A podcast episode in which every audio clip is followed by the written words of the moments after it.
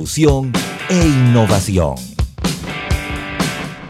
Las opiniones vertidas en este programa son responsabilidad de cada uno de sus participantes y no de esta empresa radial. La información de un hecho se confirma con fuentes confiables y se contrasta con opiniones expertas. Investigar la verdad objetiva de un hecho necesita credibilidad y total libertad. Con entrevistas que impacten, un análisis que profundice y en medio de noticias, rumores y glosas, encontraremos la verdad. Presentamos a una voz contemple y un hombre que habla sin rodeos con Álvaro Alvarado por Omega Estéreo. Bienvenidos.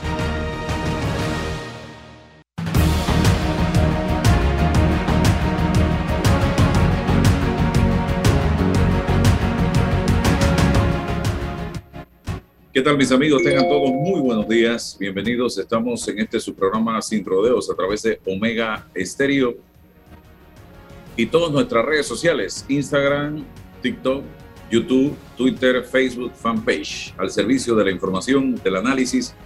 Eh, hoy vamos a tener a don Carlos Salazar, también David Sayet Torrijos estará con nosotros, eh, a la espera de don César Ruilova también y de todos y cada uno de ustedes que son parte integral de este programa que se transmite de lunes a viernes de 8 y 30 a 9 y 30 de la mañana. Vamos al análisis rápidamente de lo que pasó ayer en el Partido Revolucionario Democrático. La inesperada eh, no participación o no inscripción del vicepresidente de la República, eh, José Gabriel Carrizo, en la candidatura de secretario general del partido. Todo el mundo estaba a la expectativa de que ayer se diera esta situación. Sin embargo, va Benicio Robinson, se inscribe como candidato a la presidencia del partido, eso era también de esperarse, no era sorpresa. Va eh, Pedro Miguel González a presentar su candidatura a la Secretaría General. Fue Rosario Turner el día martes y se aparece Rubén de León minutos antes de que cerrara precisamente las inscripciones. Mucha gente dirá, ¿de dónde salió Rubén de León? Para mí no es sorpresa la figura de Rubén de León porque Rubén de León ha estado muy cerca del Ejecutivo en este gobierno. Estuvo incluso en todo lo que fue la logística de la repartición del el, plan o ayuda solidaria del gobierno. Ha estado participando en diversas actividades al lado precisamente del vicepresidente de la República. Por favor, cierre los micrófonos, por favor, cierre los micrófonos que están hablando con los micrófonos y se está interrumpiendo la señal. Sí, el señor Rubén de León ha estado desde el día uno cerca del vicepresidente de la República y del equipo de trabajo del vicepresidente de la República en todo lo que tiene que ver con la pandemia, la ayuda solidaria y demás. Rubén de León estuvo dos años de presidente de la Asamblea Nacional de Diputados en el periodo en que Varela se entendió con el PRD, con una, una facción del PRD, precisamente en el gobierno pasado y se ubica con el voto del panameñismo y el voto del el PRD a el señor Rubén de León por dos años consecutivos como presidente de la Asamblea Nacional de Diputados. O sea que Rubén de León no es una figura extraña, fue un allegado al gobierno de Juan Carlos Varela durante los cinco años de administración del señor Varela eh, del 2014 al 2019. ¿Cuál es mi análisis? Y le voy a dar luego la palabra a mis tres compañeros de mesa hoy, a David, a Carlos y a César. Hoy no voy a ir yo al ditu primero, porque ya yo he sacado algunas conclusiones.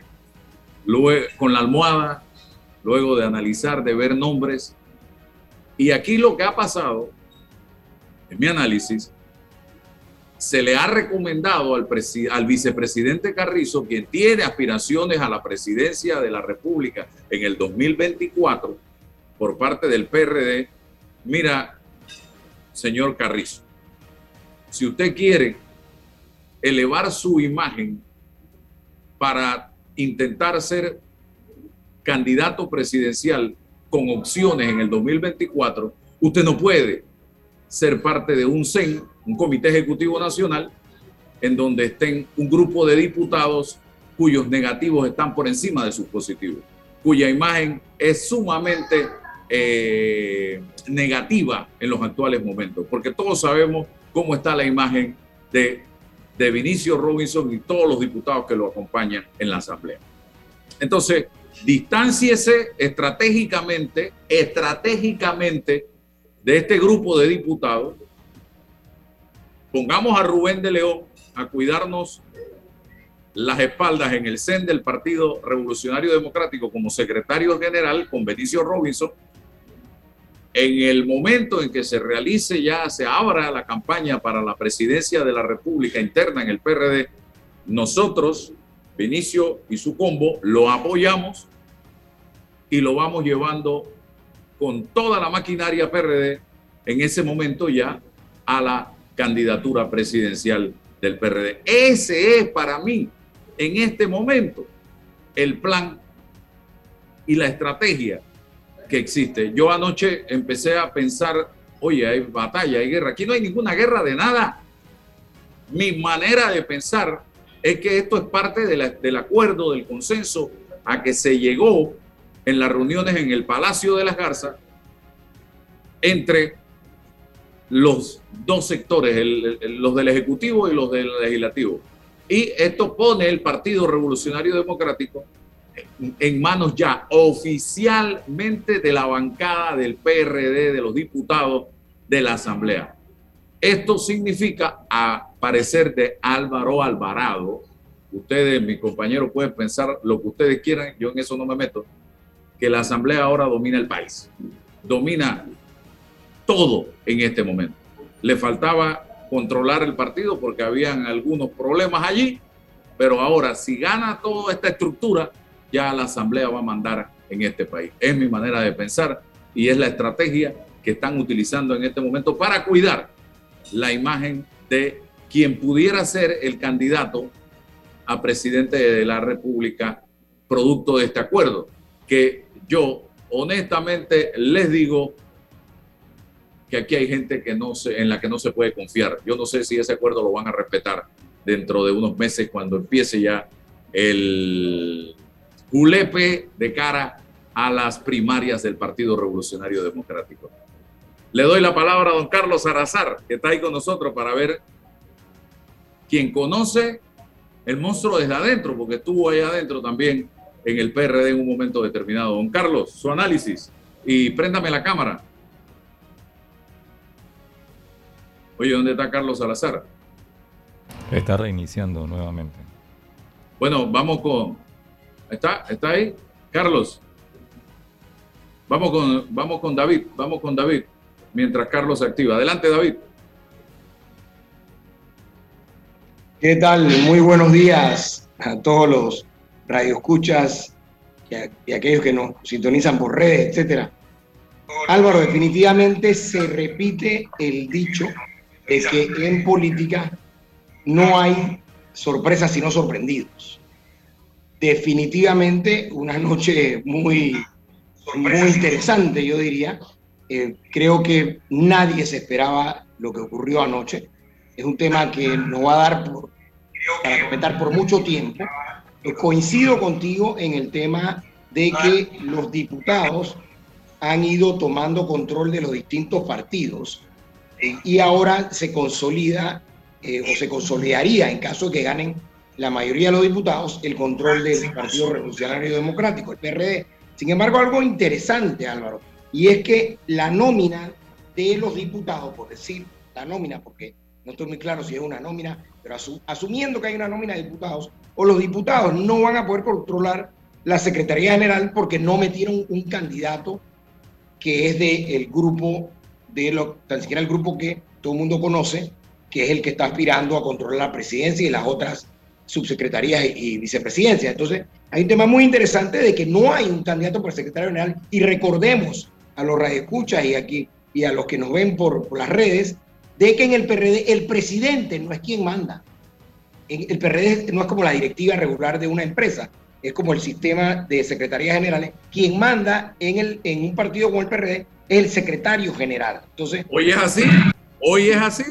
Hoy no, no sé, es un tema complejo en efecto, pero bajo los estatutos, la representación legal del PRD la ejerce el secretario general y siempre ha sido el máximo exponente. Entonces, obviamente es un tema complejo porque la nómina de diputados no tiene un candidato propio que va hacia la Secretaría General. Así que muy interesante. mi punto allí, David, es que esa es la figura que vino del Ejecutivo, precisamente producto del consenso en la estrategia que se está planteando.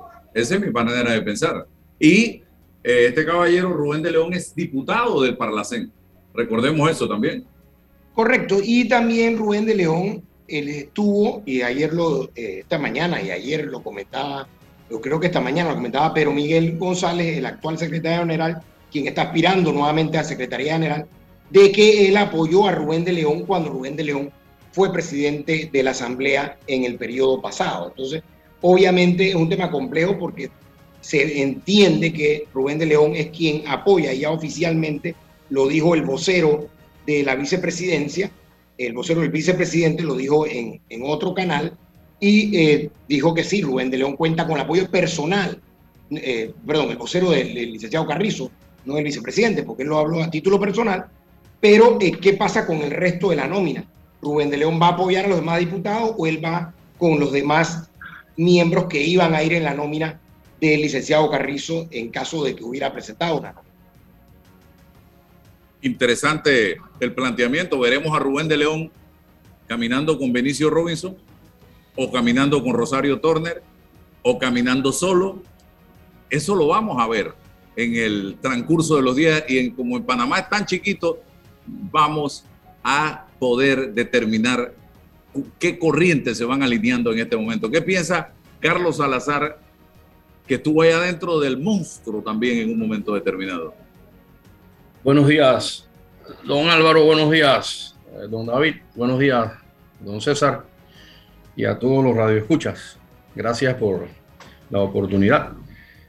Eh, este es un tema muy complejo debido a las características que la política partidista en Panamá ha ido eh, tomando como forma a través de, los, de la llamada nueva era democrática, entiéndase post-invasión.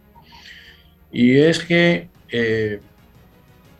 los diputados fueron adquiriendo, siendo un órgano independiente del Estado panameño, siendo eh, el, eh, eh, el, órgano democrático por excelencia, donde confluyen todas las fuerzas políticas del país, y no así en los otros órganos.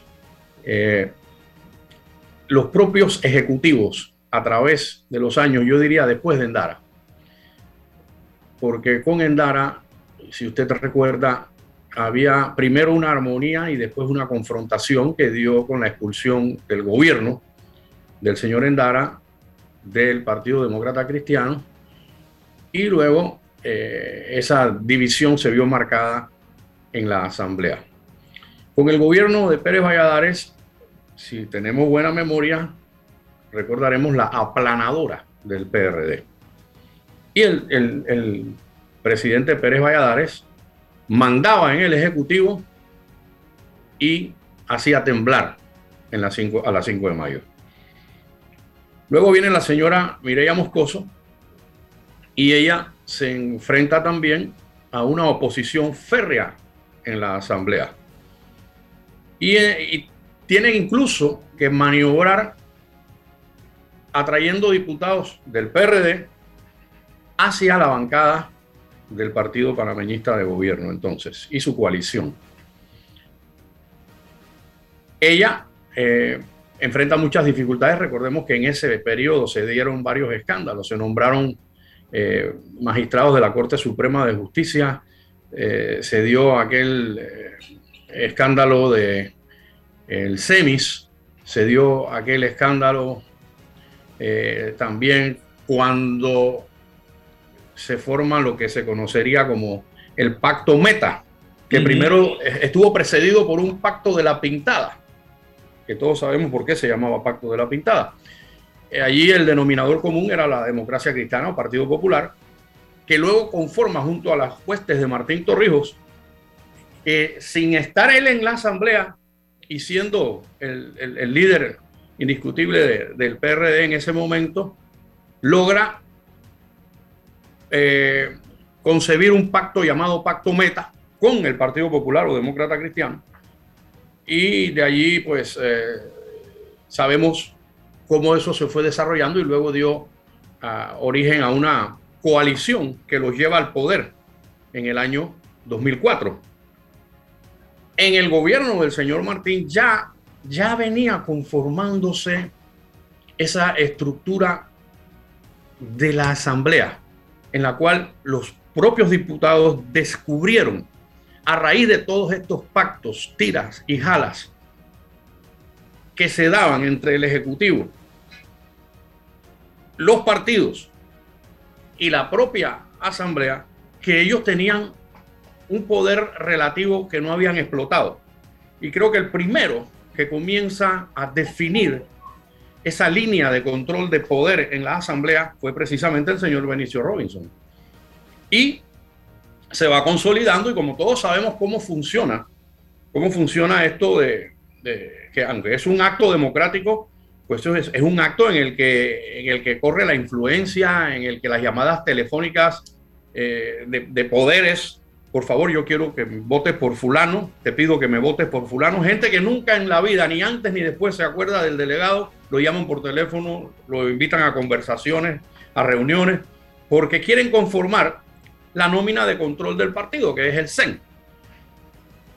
Y el señor Benicio, desde la Asamblea, conformó una línea, diría yo, cuasi independiente. Digo cuasi porque eh, siempre se logra al final los, consensos necesarios para poder tener gobernabilidad, por un lado, y para obtener los beneficios y beneficios que los diputados descubrieron que podían obtener.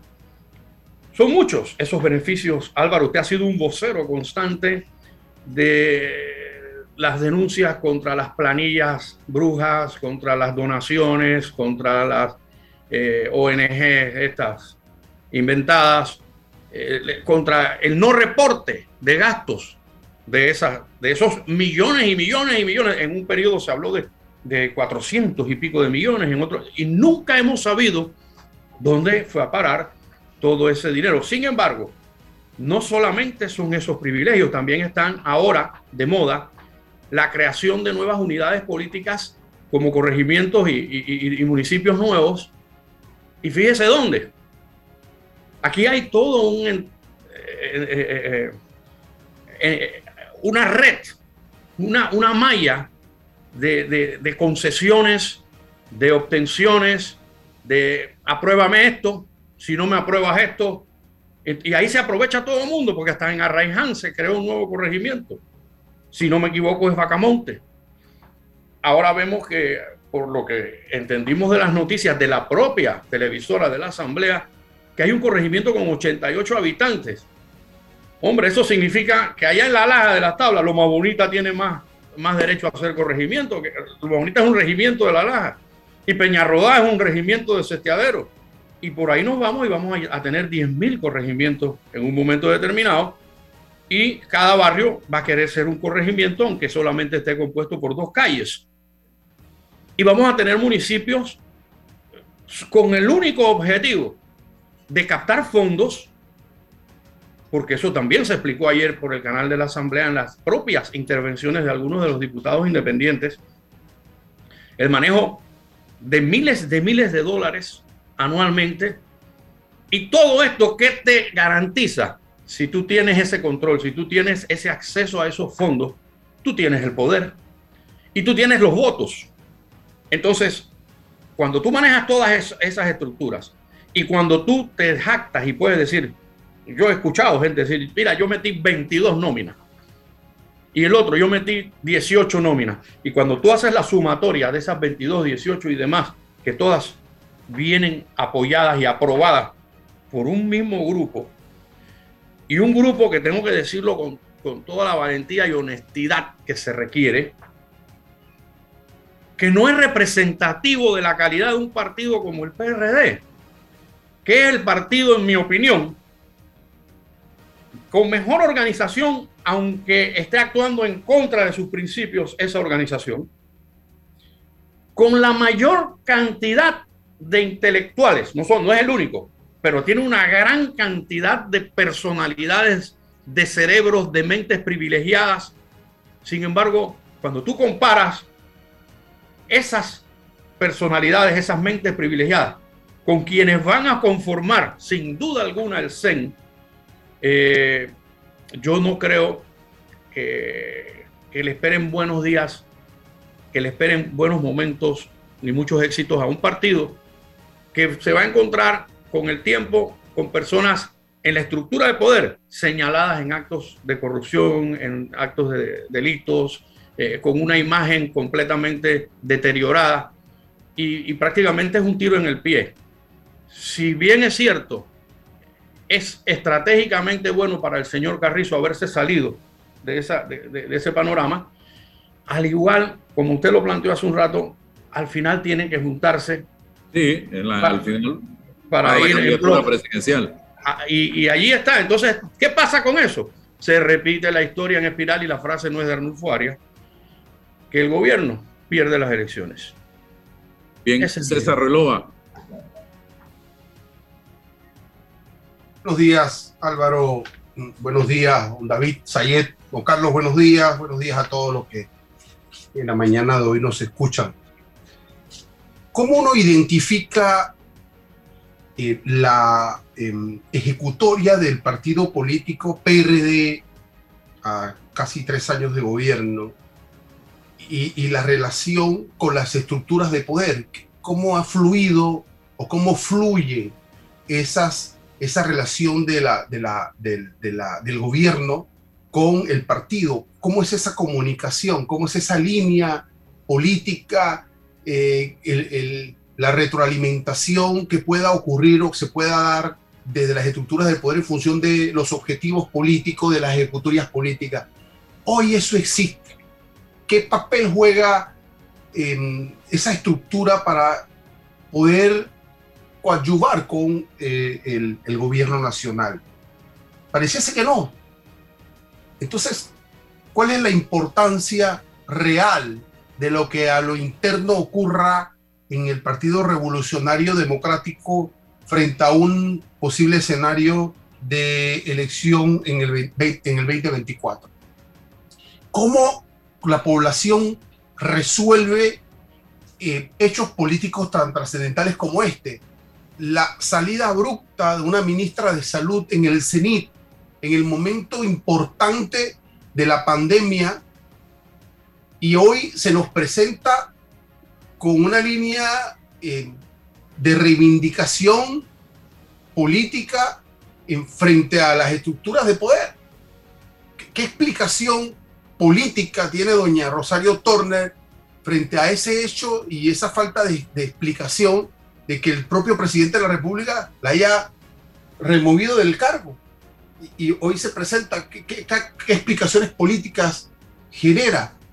Eh, el movimiento del señor vicepresidente de la República, bajo el antecedente que el actual presidente no participó dentro de las estructuras de poder del Partido eh, Revolucionario Democrático para acceder al poder. Y más aún cuando hoy tienen formas eh, claras de, determinar políticas públicas que los puedan coadyuvar. El mensaje del, del vicepresidente ayer no fue un mensaje para, para la membresía del Partido Revolucionario Democrático, fue un mensaje al país para venderse, para venderse como un candidato presidenciable al país en el 24. Renuncio a esta, a esta esfera de poder para entregarme a pleno en el 2024. Se juega inteligentemente, pero ya hay un, filósofo, un eh, pragmático político llamado Nicolás Maquiavelo que dice, de cómo conservar el principado. Entonces ahí está la clave. Quieren conservar el principado y estas movidas no nos deben sorprender porque es parte de esa retórica. Legítimo o no, moral o no, esos son los juegos del poder. Interesante que dice David. ¿Algo que agregar?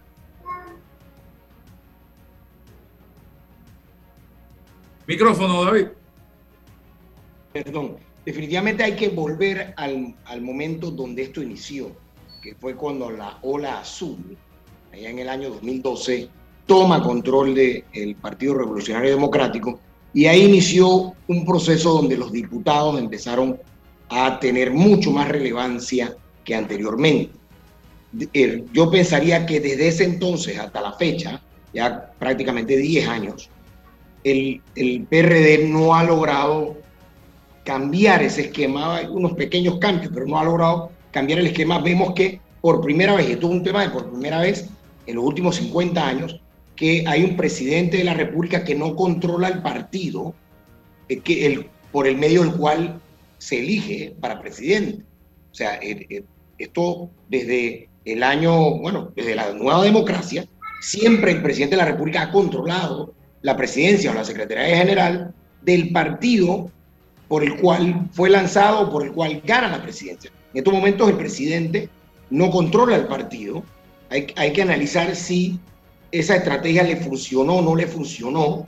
Definitivamente pareciera que electoralmente funcionó, pero eh, aquellos polvos traen estos lodos. El hecho de que el presidente de la República no controle el partido gobernante creo que le ha hecho el trabajo un poco más complejo y muchas veces se dice que la principal, en los primeros dos años, la principal oposición del, del, Ejecutivo pareciera venir del mismo partido que lo lanza y lo elige para presidente. Entonces ahí hay un tema complejo de que, digo, es un tema de que obviamente eh, si mi abuela no se hubiera muerto todavía estuviera viva, pero, pero creo que vale la pena hacer el análisis porque a los demás presidentes de la República, eh, como controlaban su partido, creo que había muy poco fuego amigo, eh, contrario a lo que ha pasado en estos dos años y tanto, de que al no controlar el partido, al no tener un control de la bancada del PRD, al no tener un control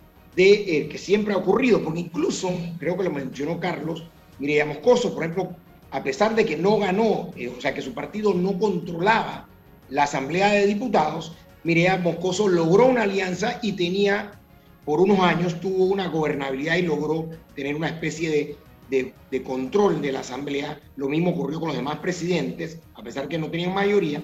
Pero esta ha sido la primera vez que un presidente que tiene mayoría en la Asamblea y que tiene un partido que lo elige, no controla el partido y se le prácticamente le es muy difícil o, o, casi imposible el control de la Asamblea y ahora va a ser creo que mucho más complejo y tendremos que ver, aparte del tema político, qué va a pasar con la gobernabilidad habiendo una división eh, que ya se, ya se mostraba, esa fisura, pero había una división entre el Ejecutivo y el Legislativo, no una división total, pero una división entre el partido gobernante y eh, sus dos cúpulas de poder.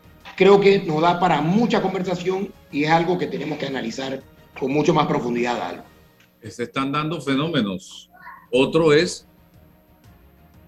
que a pesar de que los estatutos del PRD le dan la representación y el poder al secretario general, hemos visto en este periodo a un secretario general prácticamente aislado, lo tienen aislado, y quien lleva el control del partido, en principio, es el presidente del colectivo, el señor Benicio Robinson, con sus eh, compañeros de la Asamblea, tal es el caso de Raúl Pineda y Cristiano Adames. Son tres figuras importantes, trascendentales en eh, la toma de decisiones del partido. Eh, y ahora, y eso va a ser tema de otros programas, tenemos que entrar a analizar qué va a pasar abajo, porque estamos viendo que entra un Héctor Brand a disputar contra, no sé, contra Eira Ruiz. Eira Ruiz. Eira Ruiz y contra, eh, contra Carlos Pérez Herrera. Exacto, estamos viendo, eh, y, y, los dos son de la estructura del gabinete, del gobierno. Uno es director de Pan Deportes y la otra es ministra de Trabajo. Ministra de, Eh, de, consejera. sí, de- de salud, de consejera. Iba a hablar de Doris Zapata. Doris Zapata también se postula, pero tiene también un adversario. No sé si Cristiano se postuló finalmente, oiga, estaba anunciando su postulación. Cristiano se postuló para la primera vicepresidenta, si entiendo bien, aunque hubo unos medios que dijeron primera subsecretaría, y ahí ir- iría en contra de Doris Zapata, pero también leí en otro medio que era primera vicepresidencia, así que no lo tengo claro.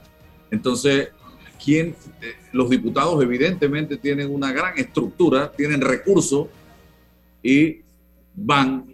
A- Yo he escuchado diputados decir, yo tengo la mayor cantidad de delegados en este momento.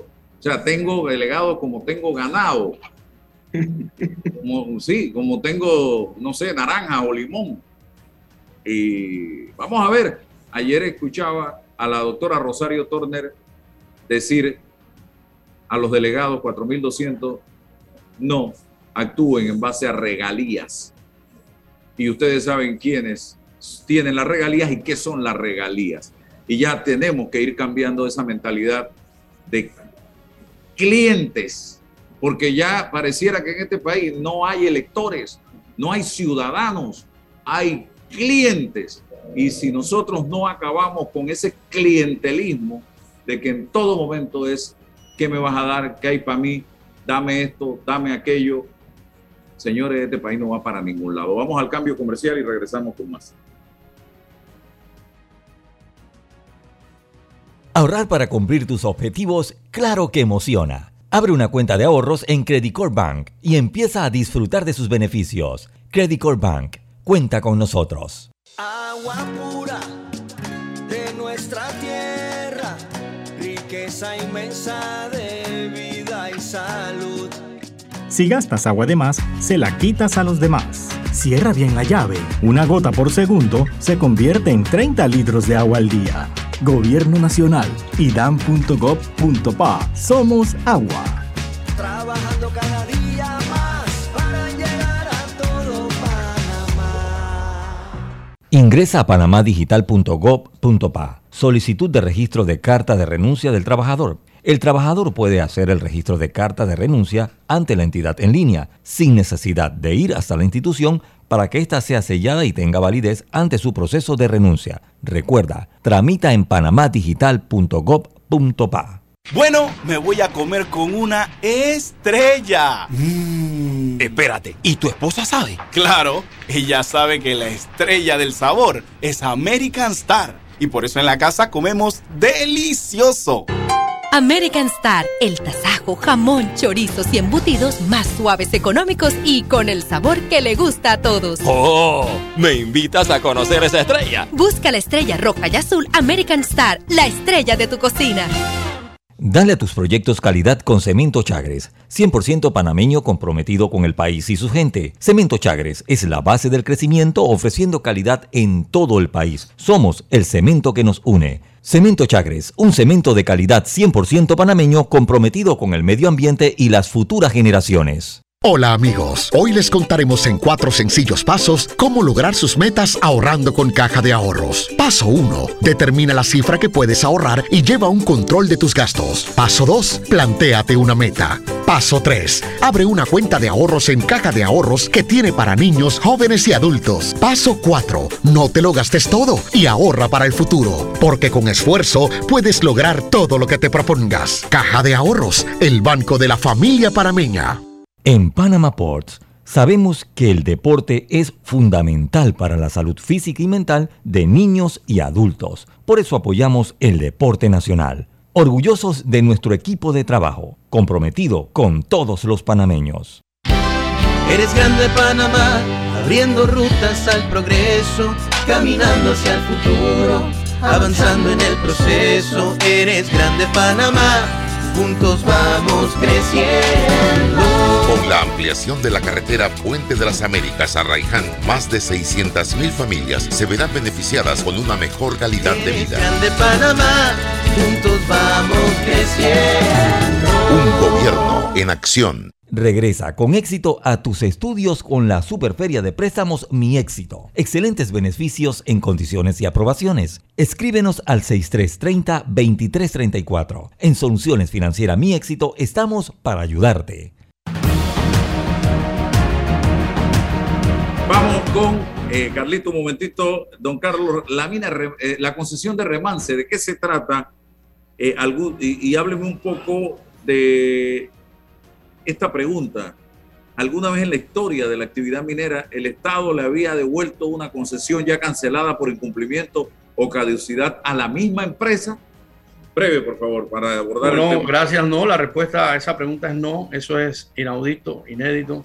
Eso es algo que incluso deja mucho que pensar, puesto que hay toda una serie de conflictos de intereses en medio. En primer lugar, te hago una reseña rápida. En el 2012, la empresa Greenfield Resource solicita y se le otorga una concesión de exploración en lo que es la antigua mina Remance, en San Francisco de la Montaña, Veraguas.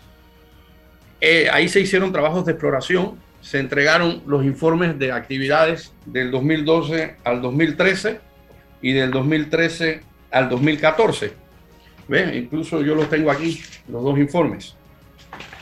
Sin embargo, terminado el gobierno en el 2014 del señor Martinelli, la persona que estaba contratando y haciendo todos los movimientos eh, para Greenfield Resource, que aparecía como su dueño eh, ante, ante los que contrataba, y te lo digo porque esos dos informes los hice yo y el que me contrató fue él, era el señor Navin Bacta, que si te fijas en la lista de, llamados al caso de Brecht, el número 39 es él, Navin Bacta, en el caso de Brecht. Por eso es que él aparentemente se va de Panamá, desaparece, él no está, y por eso es que no hay actividades ni informes en el 2015, ni en el 2016, ni en el 2017, ni en el 2018. Como quiera que la concesión era por dos años, del 2012 al 2014, prorrogables al 2016, el gobierno anterior, el gobierno del señor Varela y el ministro del MISI entonces, el ministro Arosemena, deciden cancelar la concesión porque caducó y porque no había presentado informes. Después del 2014, te acabo de mostrar los dos y te, lo, te, lo- eh, te he mandado un paquete de información para que puedas corroborar cada una de mis palabras aquí. Entonces, no hubo, Greenfield Resource no presentó ningún recurso de apelación, se canceló la concesión. Pero al cambio de gobierno, nombran en la Dirección de Recursos Minerales al señor Jaime Pachales, que fue el, el ingeniero a quien contrató Greenfield, Navin, en el 2012 para hacer los planos, las zonas y todo lo demás. Y como director de recursos minerales ahora, siendo, habiendo sido contratado anteriormente por ellos, en un abierto conflicto de intereses, comienza el proceso para revivir una concesión cancelada, que eso nunca ha pasado, a la pregunta que me hiciste. Entonces, ¿qué ocurrió? Se le vende la idea al ministro de revivir la concesión, de resucitarla, de devolvérsela a la empresa que había incumplido. Y ocurre que en octubre, noviembre y diciembre del 2020, nosotros recibimos información por parte de los campesinos de Remance y alrededores que había ingenieros trabajando allí, que habían metido eh, maquinaria, tractor, ah, estaban haciendo muestreo sistemático de geología, estaban marcando con mojones, lo que se llaman mojones en ingeniería, las plataformas de perforación sin concesión, porque la concesión está cancelada desde el 2018. Sin estudio de impacto ambiental, tú no puedes construir 1,8 kilómetros de camino con tractor si tú no tienes un estudio de impacto ambiental.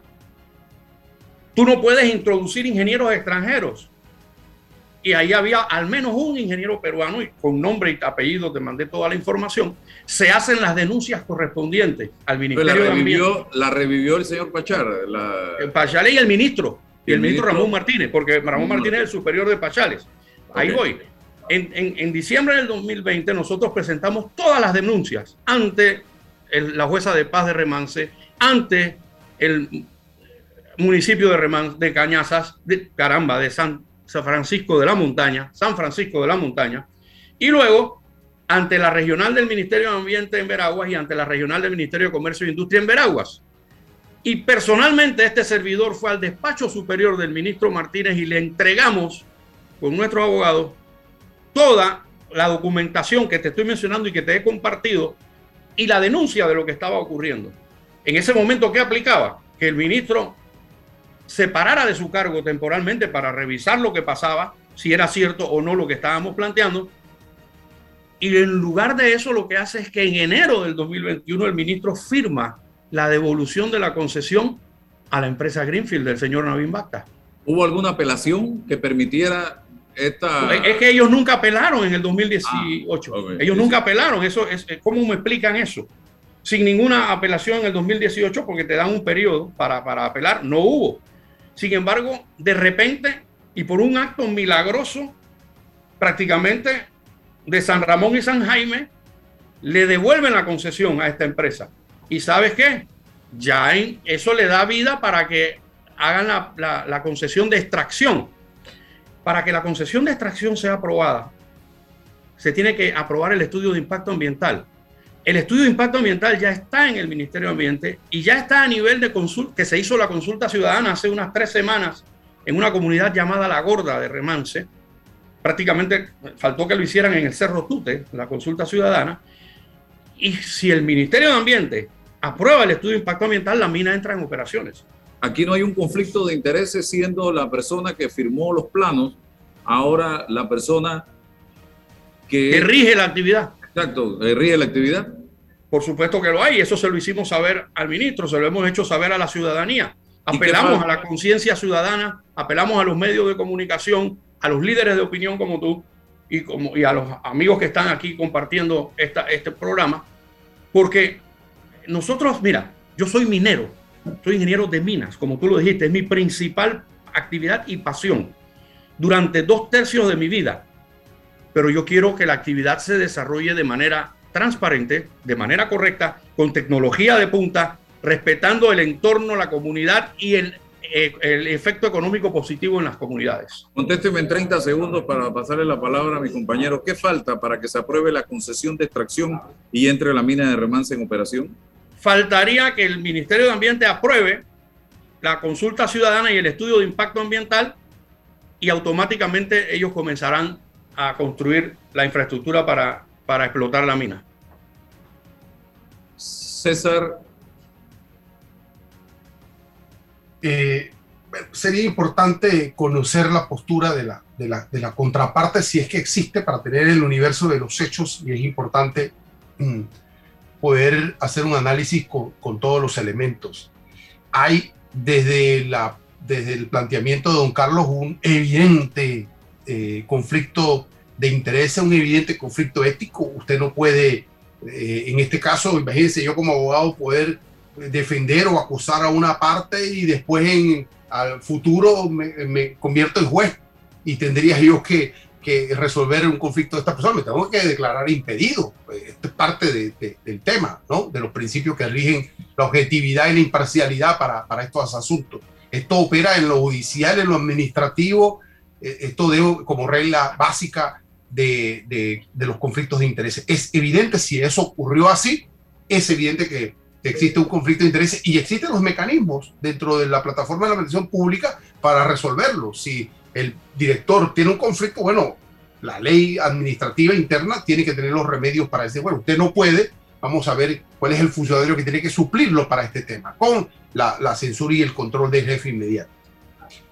Hay algunos temas que yo, y, no quiero entrar al fondo porque, porque estoy trabajando en un asunto que tiene que ver con esto en Azuero, y está pasando algo así, y, y, estoy en plena verificación y constatación de los hechos, porque hay un desorden, un desorden administrativo terrible, pero quiero tener todos los elementos y no quiero adelantarme para que no se diga que, que estoy, no, entonces eh, eh, eh, y, y, lo voy a plantear y voy a pedirle a don Carlos en su momento que, que analice esta, esta, circunstancia, porque gente que está extrayendo materiales no, eh, materiales no, no, no, metálicos sin concesión, sin permiso, sin licencia.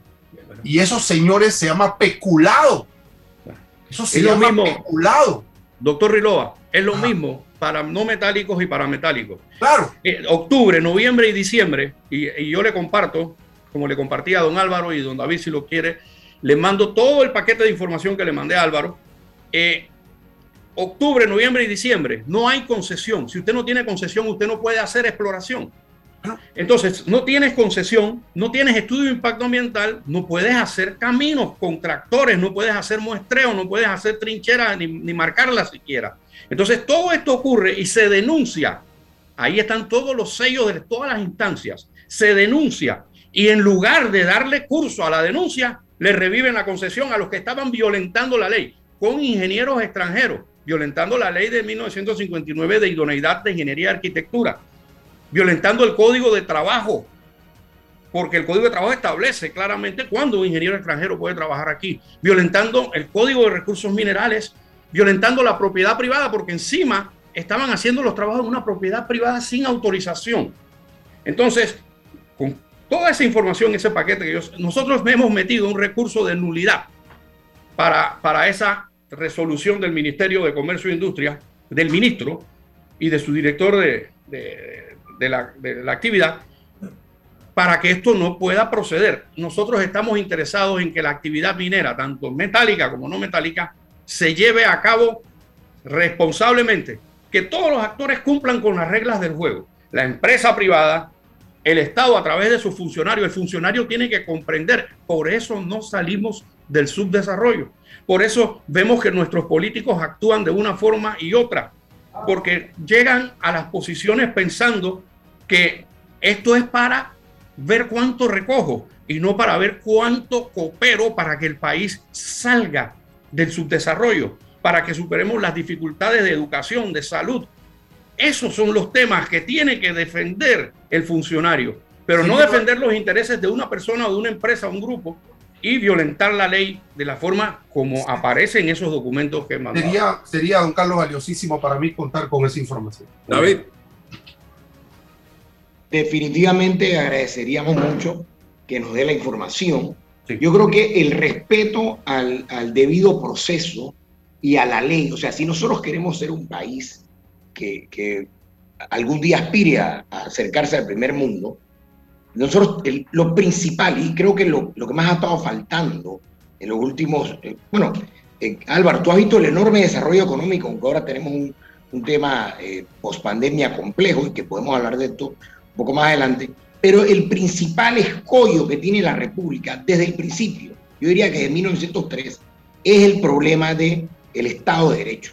O sea, en Panamá, contrario a los países avanzados o a países como Chile, incluso como Colombia, el respeto total y absoluto al Estado de Derecho y al el, respeto al imperio de la ley es lo principal. O sea, si la ley mandata algo, eh, por ejemplo, como dice Carlos, y que nadie puede iniciar un, proceso de, de, minería o lo que fuese si no tiene una concesión, entonces tenemos que respetar la ley.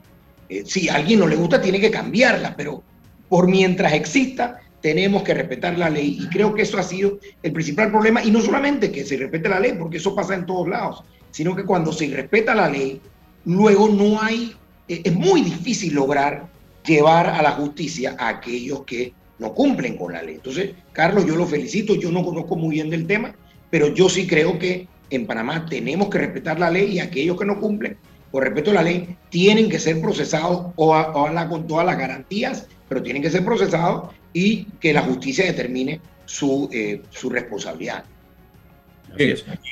Sí, iba a decir algo breve. No, iba a decir que eh, citó, tal vez sin, sin, inconscientemente o tal vez conscientemente, don David, citó una frase de, de ese gran amigo y maestro que hoy vamos a, a sepultar, eh, cuando decía Álvaro, y tú participabas bastante con nosotros, eh, si no te gusta la ley, cámbiala, pero tienes que cumplirla. Andrés Vega, Don Plin que hoy son sus honras fúnebres. Uno, honra fúnebre.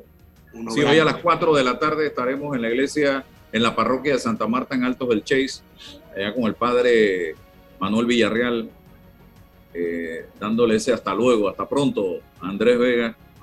Y hoy debe estar completo esa trilogía que nos despertaba todos los días, el cañonero de Don Flynn, pero ahora con la edición especial desde el cielo. Porque allá está Pepe, está Ronnie y está eh, el Chombo, Andy Vega, Don Flynn. Así que Eh, estaremos esta tarde a las 4 diciéndole hasta pronto a Andy con alegría, porque a Andy no se le puede recordar de otra manera, y usted lo sabe, don Carlos Salazar, que estuvo con él siempre.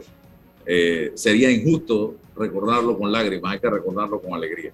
Así es. Eh, eh, ¿Qué va a pasar con esa discoteca de, de, de Don Plin? Que tenía una señora discoteca. Así es. Eso es paseo un museo. Una colección completa. Completa. Oiga, me informa acá que Yacir Purcay llenó el formulario también para postulación a primer vicepresidente del Comité Ejecutivo Nacional del PRD. Es que todavía no tenemos... Va contra Cristiano entonces. Formalmente iría contra Cristiano. Contra Cristiano. Correcto. Imagínate tú. Pero bueno, eh, otra cosa que quiero tocar rapidito. Ayer pasó algo interesante. Se arrancó con el proceso de recolección de firmas para la revocatoria de mandato del señor Fábrega.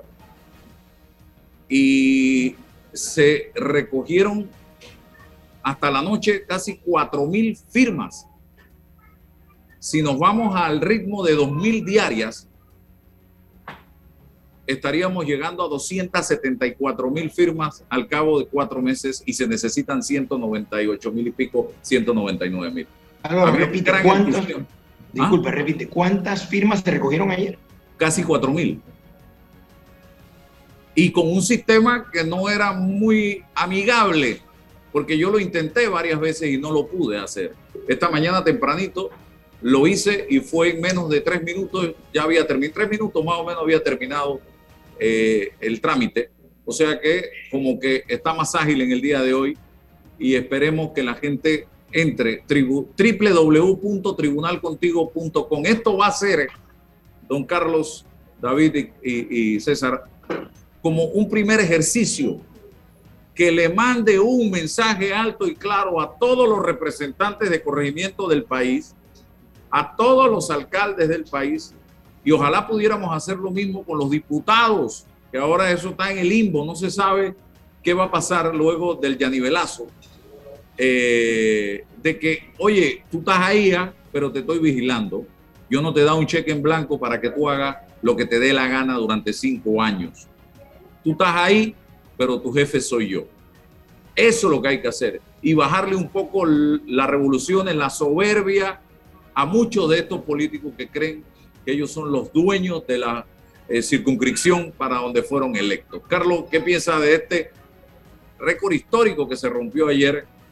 Eh, y, y no veo a un PRD unido apoyando a Fábrega en este momento. Porque yo he visto, he conversado con muchos PRD que me dicen que lo saquen. Porque no, me, no, no, no, no me identifico con ese señor. Carlos Breve, eh, David, porque el tiempo Sí, eh, está tomando. en, en muchas ocasiones y en, y en otros programas que tú has tenido, tanto en radio como en televisión, yo he explicado aquello de que bueno, nuestro sistema necesita una, una, una gran reforma, un gran cambio. Yo creo en el sistema eh, mixto, en donde haya un presidente como jefe de Estado y un eh, primer ministro eh, o jefe de gobierno y una asamblea que se pueda renovar a mitad de periodo eh, y, que, y que haya elecciones intermedias, porque el poder no puede ser un cheque en blanco, no podemos tener una democracia, un, un sistema presidencialista con un, con un jefe supremo eh, cuasi monárquico, absolutista, y, y yo creo que este ejercicio lo que puede corroborar es eso que establece la constitución, que el poder emana del pueblo. Y si el poder emana del pueblo, entonces eso tenemos que ir perfeccionándolo. Este ejercicio demostrará eh, si se puede hacer o no se puede hacer esto en el futuro, si se pueden hacer los cambios necesarios, si necesitamos un sistema nuevo político eh, en lugar del presidencialista exacerbado y, y- que ni los representantes, ni los alcaldes, ni los diputados, ni ninguna persona que sea electa por votos considere que se le dio un cheque en blanco y que hay que aguantárselo ahí eternamente. David. Bueno, yo a, a mí realmente lo que me gusta de esto, aparte de, de los problemas, y quizás Álvaro nos puede explicar un poco cómo fue el proceso, porque sí, sí tengo que hacer una pequeña crítica, pero quiero ser respetuoso, de que el tribunal creo que debió aprovechar la oportunidad, no estoy hablando nada más en este tema, sino en lo que viene ahora que se aprobó que todas las firmas van a ser digital para todo este tipo de procesos, incluyendo las candidaturas de libre postulación, etcétera.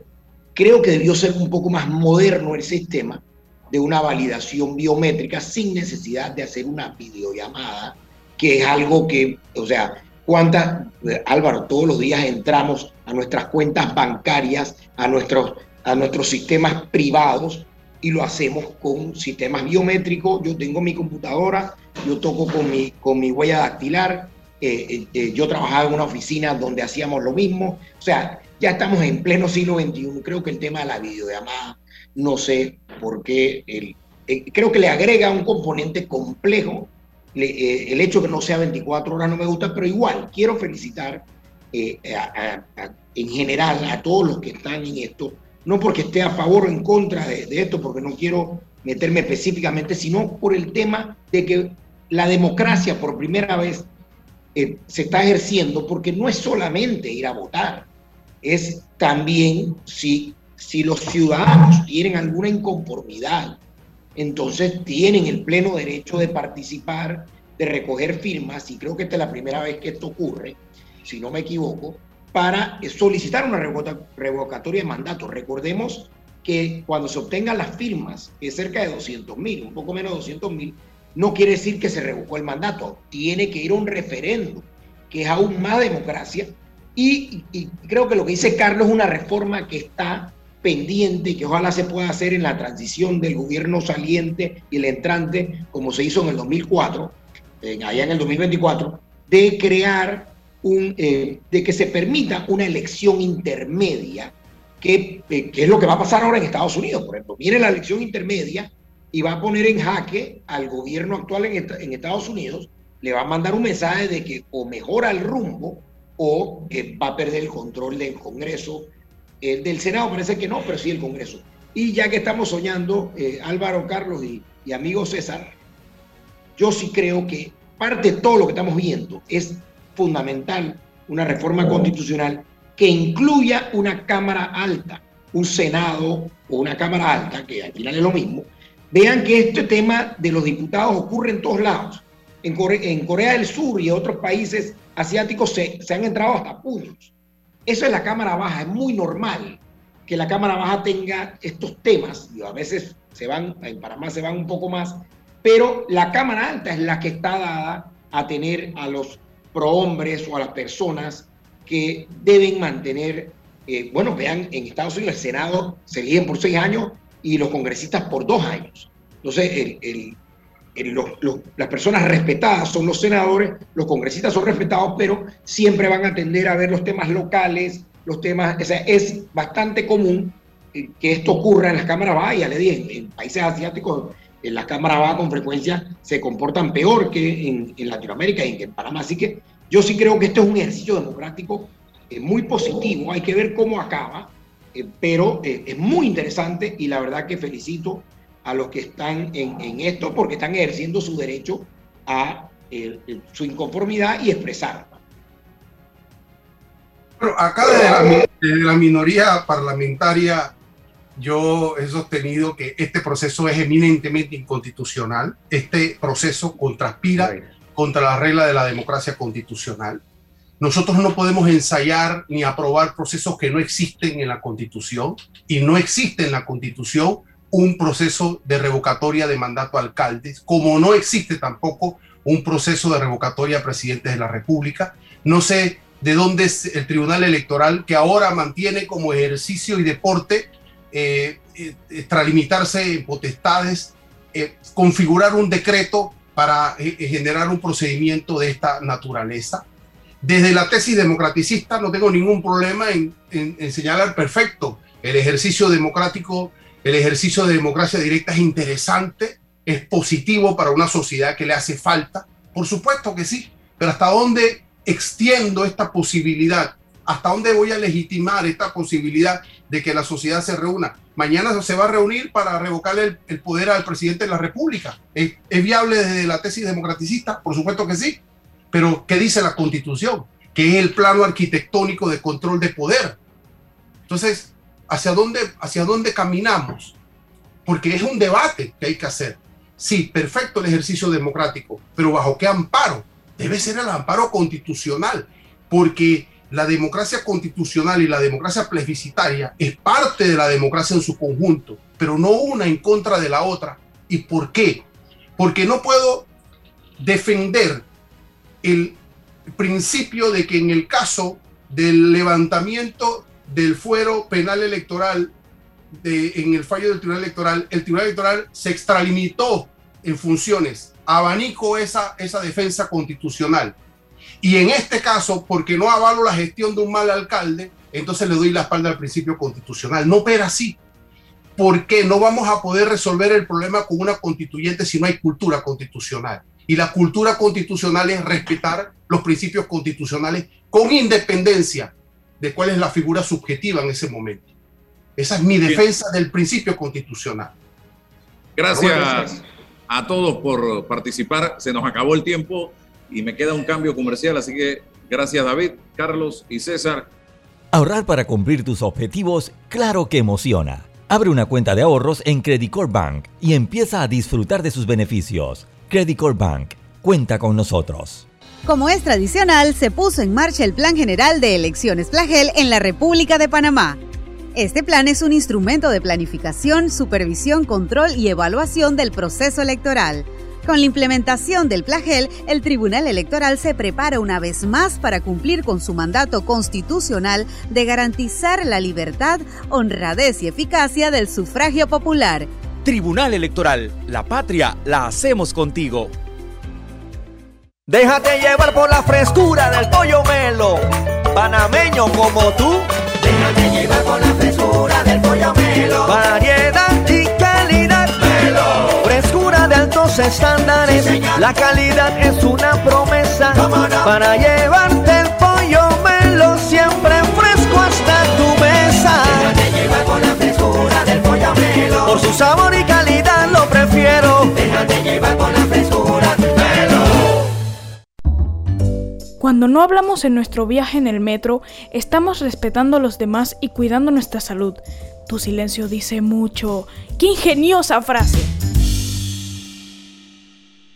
Hola amigos, hoy les contaremos en cuatro sencillos pasos cómo lograr sus metas ahorrando con caja de ahorros. Paso 1. Determina la cifra que puedes ahorrar y lleva un control de tus gastos. Paso 2. Plantéate una meta. Paso 3. Abre una cuenta de ahorros en caja de ahorros que tiene para niños, jóvenes y adultos. Paso 4. No te lo gastes todo y ahorra para el futuro, porque con esfuerzo puedes lograr todo lo que te propongas. Caja de ahorros, el banco de la familia parameña.